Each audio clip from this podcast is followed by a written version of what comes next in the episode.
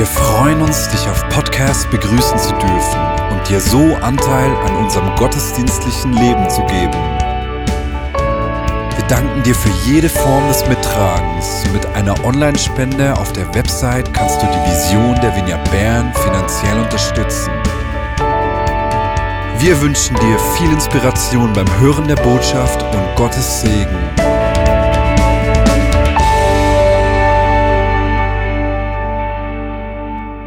Ich finde es wirklich mega schön, heute hier zu sein, eben den Segnungsgottesdienst zu feiern. Wir beim Teens Tribe eine spannende Zeit mit diesen Schulabgängern. Vor drei Jahren haben wir nämlich in der Corona-Krise eigentlich gestartet. Und zuerst haben wir uns noch treffen mit Maske und Abstand. Und später haben wir dann einen Online-Teamstripe machen. Und die Gruppendynamik war etwa null. Und in dieser Krise haben wir uns dann entschieden, als Leitungsteam vom Teamstripe eben ein Weekend zu machen, das ja, einfach wieder Beziehungen aufleben können. Und dann haben wir das Weekend gehabt und nach dem Weekend haben wir jetzt mal alle können in Quarantäne gehen. Schon wieder so ein kleiner Bammer gewesen, aber schlussendlich hat Gott uns eine mega coole Gemeinschaft geschenkt, wo ich mega dankbar bin und es einfach so schön war zu sehen, wie die Schulabgänger einfach sind gewachsen, persönlich und im Glauben und dass sie jetzt eben weitergehen in eine Ausbildung. Bei ihnen bringt einen neuen, fängt einen neuen Lebensabschnitt an. Sie gehen in neues Terrain. Und wir haben ja jetzt viele von uns Sommerferien.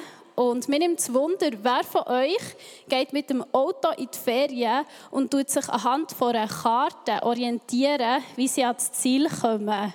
Ein Ausdruck, die Karte mal Hände auf.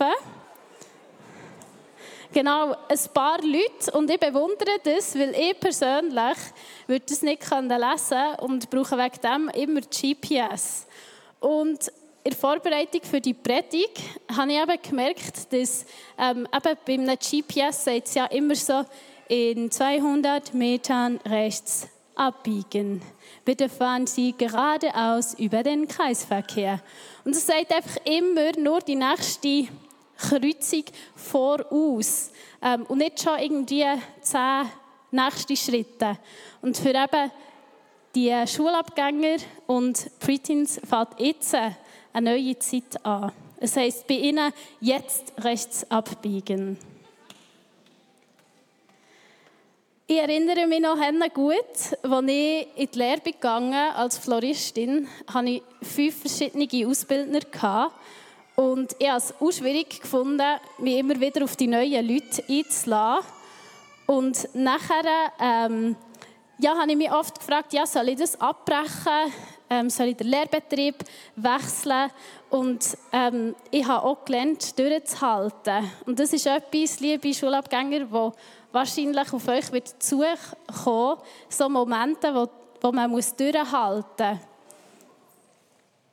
Und auch in meinem Studium habe ich es schwierig manchmal gefunden, zu wissen, hey, ich muss einfach jetzt durchhalten.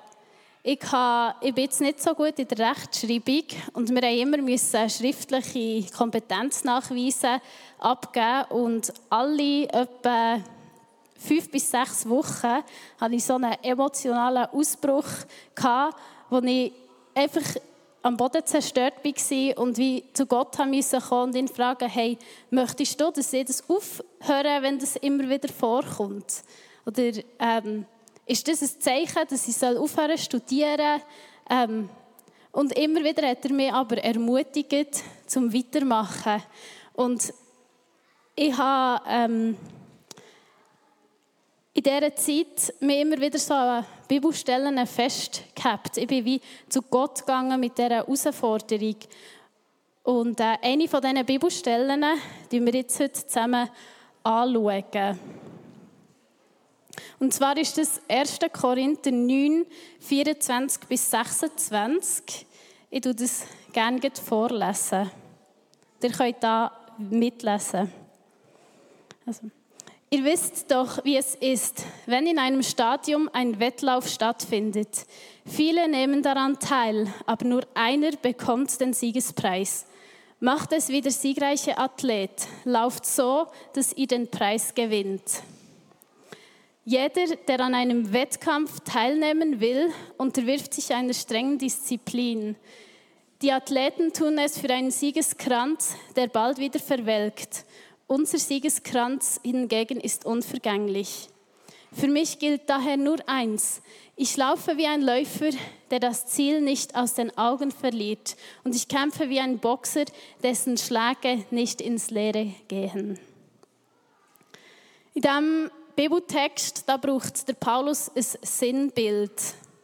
Er macht es, für das er wie mit, der, mit seiner Gemeinde Korinther wie so auf Augenhöhe mit ihnen reden das hat er mega oft gemacht, eben, ähm, sich ein Bild wie überlegt, das zu seiner Aussage passt.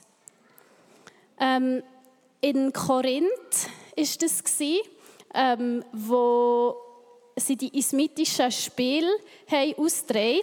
Das ist so etwas wie die äh, Olympischen Spiele. Es sind einfach antike Festspiele, wo sie so Einzeldisziplinen wie eben äh, Rennen oder Boxen hatten. Noch ganz viel mehr natürlich. Und ich weiß nicht, wer kann sich an eine EM oder eine WM erinnern.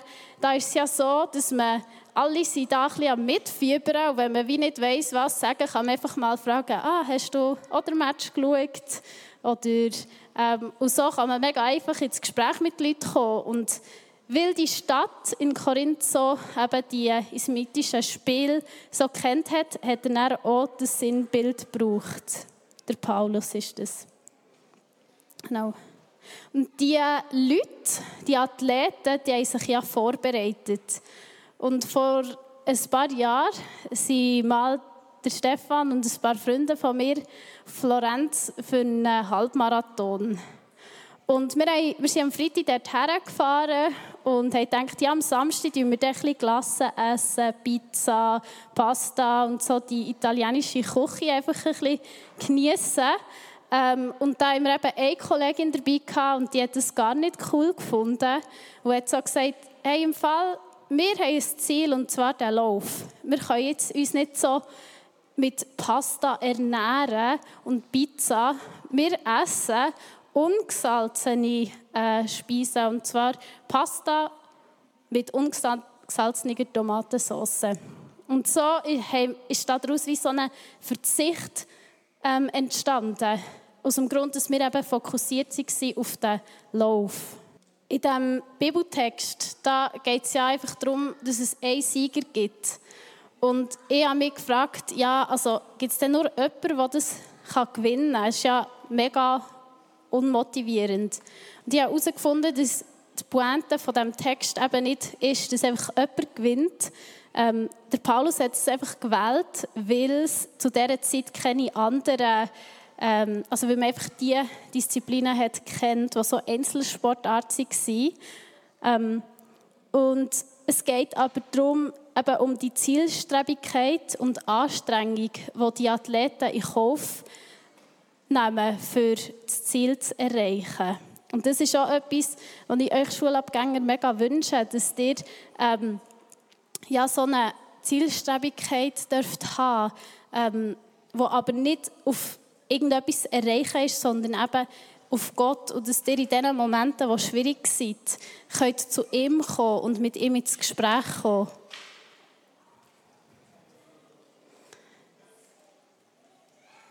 In meinem Studium hat es eben auch mal so einen Tag gegeben, wo ich gedacht hey, ich gebe das auf.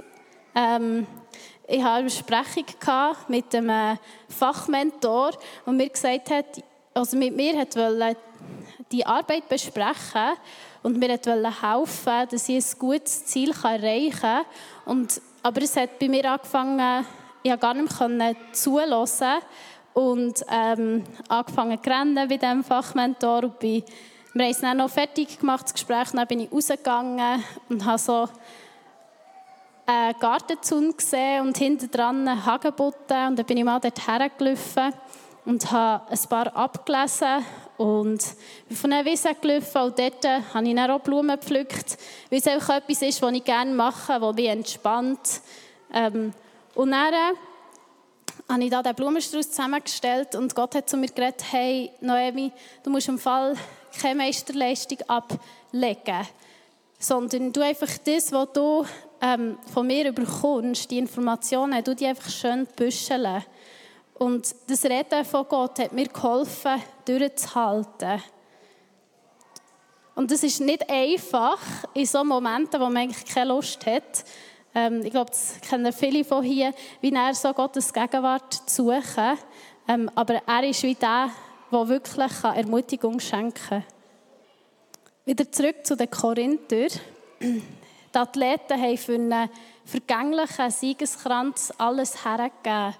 Und wir dürfen so eine Ewigkeitsperspektive haben, ähm, wo es eben nicht darum geht, was wir leisten, sondern was wirklich darum geht, verbunden zu sein mit ihm. Ich lese jetzt das Buch von der Tabea Obliger, wo ja an der Pfingstkonferenz hier war. Und sie redet auch von einer Laufbahn, dass wir alle eine Laufbahn haben bekommen und wo man wo es keinem Athlet in den Sinn kommen, einfach auf eine andere Laufbahn zu gehen, sondern es ist wie klar, man läuft auf seiner Laufbahn, sonst wird man disqualifiziert. Und bei den Kids am Sporttag, ich weiß nicht, bei mir hat es auch noch so einen 100 Meter äh, Lauf gegeben, wo man möglichst schnell sein musste. Und es hat immer geheißen, hey, schau gegen vorne, schau nicht gegen links oder rechts. Und wenn du das machst, dann wirst du langsamer, dann bist du nicht mehr fokussiert und du wirst eingeholt werden. Und dort auch einfach die Ermutigung, wir dürfen einfach ähm, ja, auf unserer eigenen Laufbahn laufen, egal wie schnell das ist. Oder ja, auch wie wenn wir die äh, GPS-Stimme hören. Wenn ich irgendwo hergehe in der Stadt ähm, und nicht weiss, wo die Adresse ist, dann äh, laufe ich einfach und höre in 100 Metern rechts abbiegen. Ähm, und dann tue ich abbiegen. Ähm, und ich glaube, sehr oft ist es bei Gott auch so, dass er einfach wie mal den nächsten Schritt zeigen